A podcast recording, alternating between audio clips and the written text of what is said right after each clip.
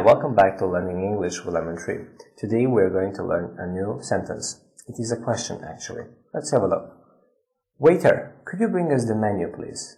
Waiter, could you bring us the menu please? Waiter, could you bring us the menu please? Waiter, could you bring us the menu please? Waiter is a person who serves people at a restaurant. And a female waiter is called waitress. Waitress. Waiter and waitress. So those are the people who serve others at a restaurant. Menu. Menu, that is the list of main meals or drinks you can use, you can um, order at a restaurant, and there are prices for those meals. Menu.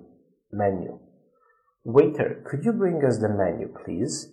So you're just asking someone to do something, and it is a formal question. Could you bring us the menu, please? Thank you for watching. See you next time. Bye.